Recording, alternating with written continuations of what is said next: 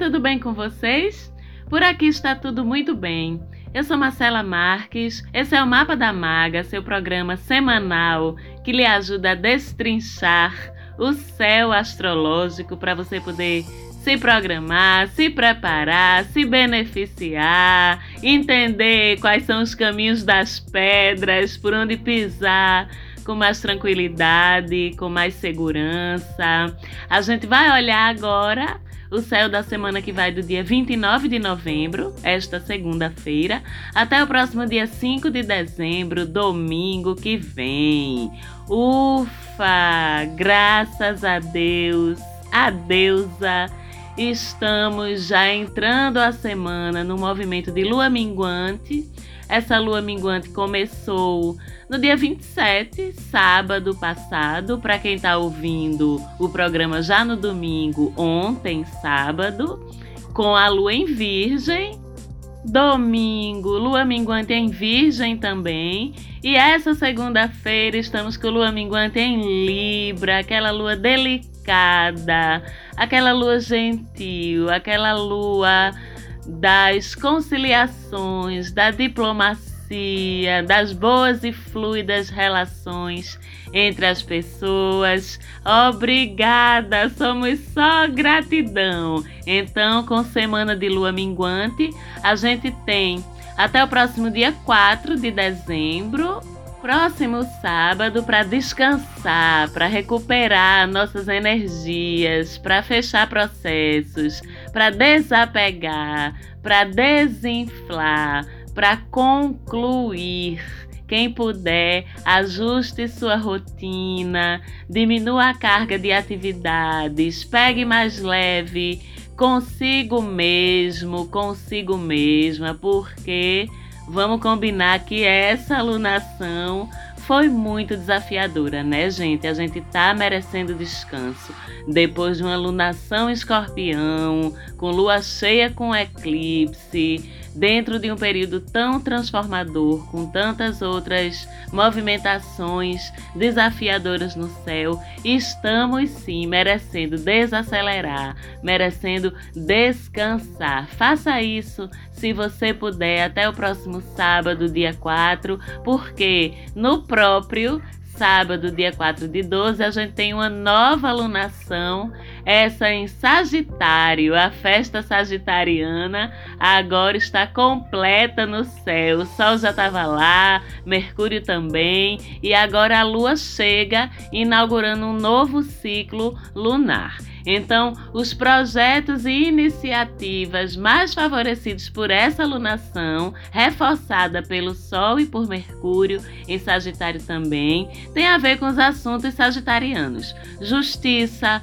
leis, diplomacia, estudos acadêmicos, estudos especializados, aprofundados em qualquer tema, estudo de idiomas também, viagens, principalmente as internacionais, aquelas transformadoras na vida da gente, trocas culturais com outros povos, com outras culturas com outras civilizações, eventos, festas, aventuras, tudo isso bem literalmente mesmo, porque essa é a vibe de Sagitário, né? Eu recebi o sol em Sagitário voltando dos cafundós do sertão pernambucano, do Vale do Catimbá, onde a gente teve uma vivência linda com um grupo de mulheres, inclusive quero mandar um beijo para todas vocês que estão ouvindo o Mapa da Maga, um beijo para Gi Sátiro, um beijo para Marcelo da Hermes Trip Adventure, um beijo para Mayara Pimentel, uma querida que eu tive o prazer de conhecer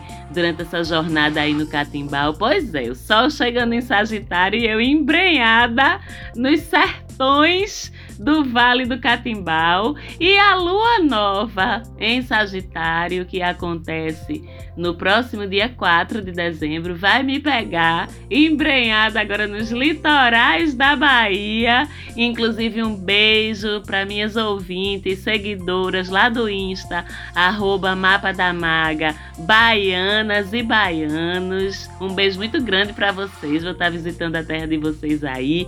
E nessa jornada de lua sagitária, sagitariana, nos cafundós das praias do litoral da Bahia, eu vou estar também aproveitando para estudar, meditar. Isso é muito sagitariano também. Me encontrar com a minha fé, ou reforçar os meus vínculos com a minha fé, com as minhas crenças positivas, me aprofundar mais num conhecimento que eu amo, que é a prática do sagrado feminino, dos círculos de mulheres. Estou planejando fazer uma auto-imersão e um auto-preparo nesse sentido aí. Enfim, o massa de um céu em Sagitário é isso a gente aprende, a gente se aprofunda nas coisas, a gente quer ler, quer buscar respostas, quer olhar ao nosso redor, quer olhar para o mundo em busca de respostas, em busca de conhecimento, em busca de vivência, de experiência, de tudo aquilo que engrandeça a forma como a gente enxerga o mundo, a vida, o universo, a forma como a gente se relaciona com tudo isso. E a gente se aprofunda mesmo em tudo isso, nessa troca com o mundo, mas enquanto a gente está fazendo esse aprofundamento, a gente está se divertindo com tudo isso. Não é um olhar de aperfeiçoamento pessoal pesado ou cobrador, é um olhar leve, divertido e uma coisa não invalida a outra, né? A gente pode sim se aprofundar em conhecimento, se aprofundar em experiência de uma forma alegre, de uma forma expansiva, de uma forma divertida, trocando com o mundo, trocando com outras pessoas, trocando com outros olhares. Isso aqui é muito incrível, né? De um período de céu sagitariano. Sagitário é vida e é aprendizado, vivendo a vida que nos chama lá fora.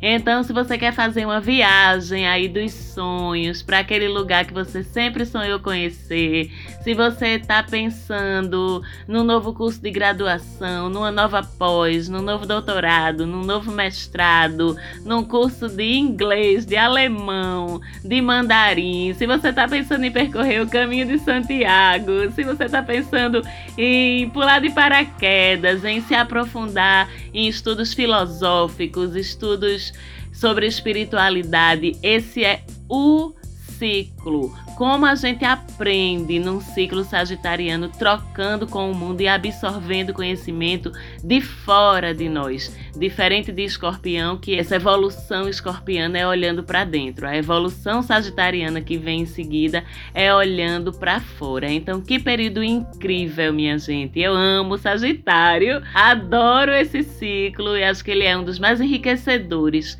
para a gente, porque é aprendizado com alegria, com expansão. Agora, sempre tem o um tumulto, né? Na semana, para as coisas não serem assim tão fáceis. E o tumulto dessa semana é o encontro de conjunção entre Vênus e Plutão. Os dois em Capricórnio, né? Que sempre traz um viés muito eu não quero dizer pesado, não, tá, Capris? Mas eu quero dizer um viés muito tenso e de muita inflexibilidade, de muita dureza e a gente tem esse encontro acontecendo dentro do signo de Sagitário. A gente tem falado tanto em transformação, em destruição, reestruturação, desestruturação, crise, mas não tem outra forma de falar quando a gente está falando de Plutão, quando a gente está falando de Escorpião, que é regido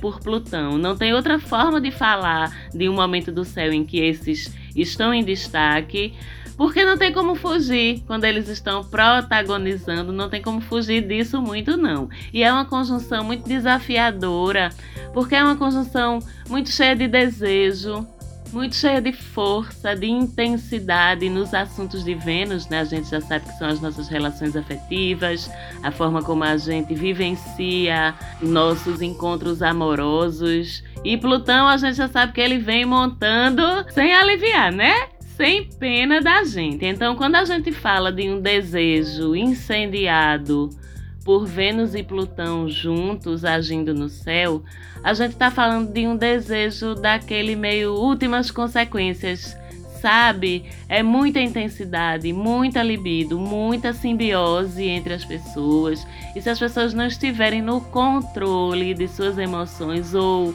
no máximo possível de controle de suas emoções, vem o lado sombrio disso, sabe? É a obsessão dentro das dinâmicas amorosas, os jogos de manipulação, as chantagens emocionais, aquele sentimento de posse doentio, assim, que as coisas se misturam e você não sabe mais onde é que você começa, onde é que você termina, onde é que é o outro, onde é que é você, o que é que é a tua vida a tua individualidade, o que é a vida do outro, a individualidade do outro.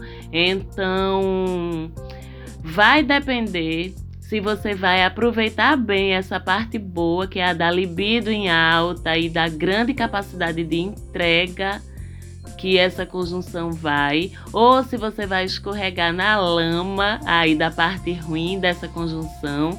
Isso vai depender do seu nível de maturidade, do seu nível de autossuficiência. Então, se você está carente, cuidado, porque essa conjunção é um prato cheio para ativar comportamentos autodestrutivos no amor, comportamentos destrutivos em relação ao outro também.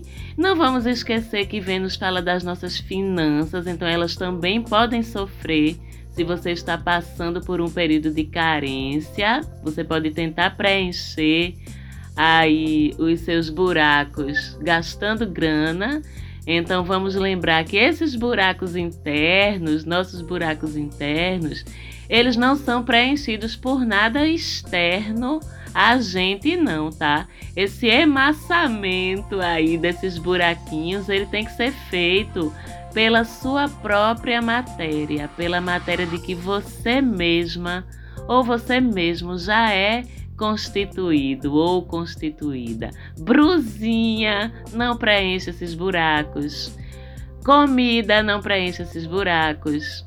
Aquele crush lixo não preenche esses buracos. E assim, na real, nem o crush luxo também não preenche esses buracos, não. Por melhor que ele seja, ele também não preenche.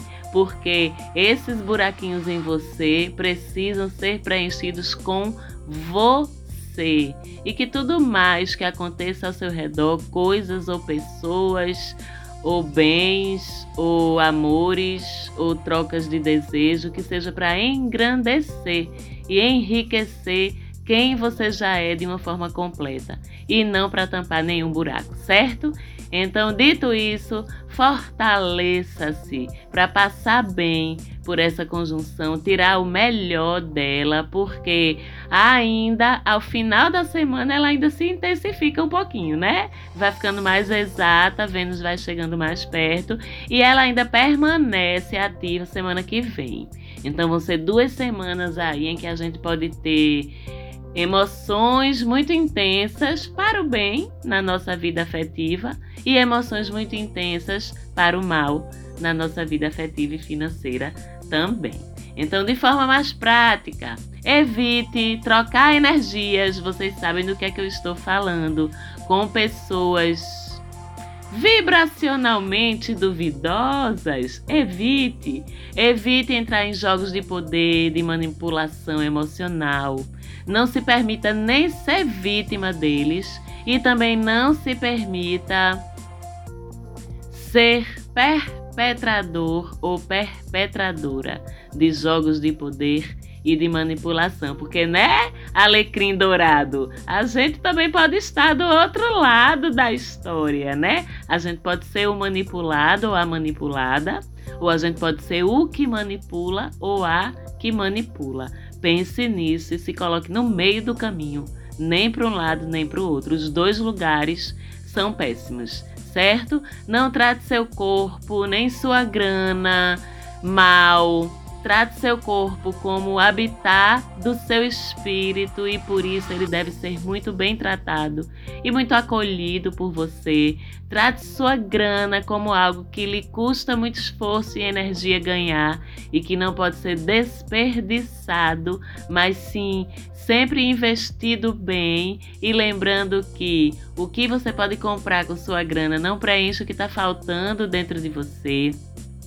Não use outras pessoas para se autoafirmar, para afirmar a sua autoestima, para massagear o seu ego. Não faça isso. Não use outras pessoas para se afirmar através do poder que você exerce sobre elas.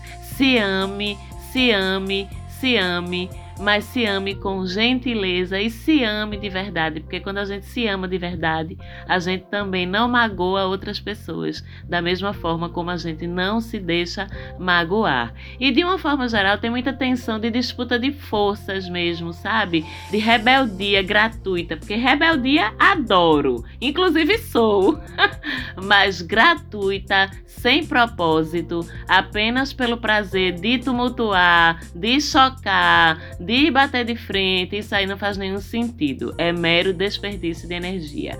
E tem essa vibração de desperdício de energia com disputas de poder no ar dessa semana. A gente tem Sol e Lilith em oposição, é um indicativo disso. A gente tem Marte em quadratura com Júpiter, outro indicativo disso. E em sextil com Plutão, que sozinho seria um ângulo incrível, um ângulo de Marte e Plutão em sextil, porque traz uma segurança para a gente, uma força, uma capacidade de exercer poder, de perseverar muito grande. Mas quando a gente lembra que, além de estar em sextil com Plutão, Marte também está em quadratura com Júpiter, então isso faz desandar esse caldo aí. A gente pode dizer que essa quadratura piora o sextil entre Júpiter e Plutão, porque intitula a gente do poder que a gente tem. A gente fica muito intitulado do poder que a gente tem sobre situações, sobre pessoas e a gente tende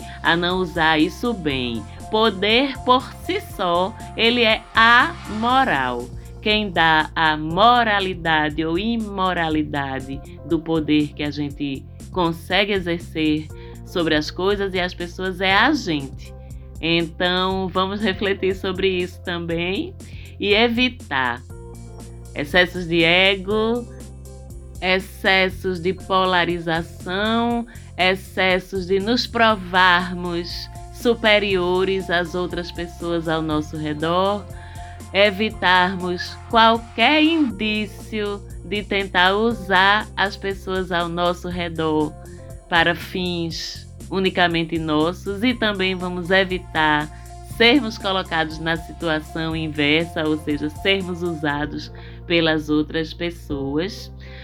Vamos falar em alguns mantras da semana para evitar que a gente sucumba a essas tentações tão sombrias dessa Vênus conjunta a Plutão, se a gente não tiver equilibrada, se a gente não tiver segura de si ou seguro de si, se a gente tiver carente.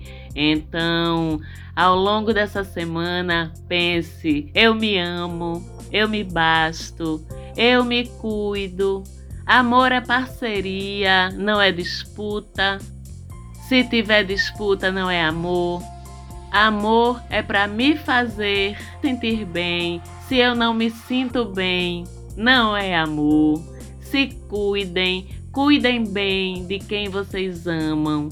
Se te faz, sobretudo, se sentir leve, se sentir reconhecido ou reconhecida pelo outro, se sentir apreciado ou apreciada pelo outro, pelo que tu é, do jeitinho que tu é, então é amor sim.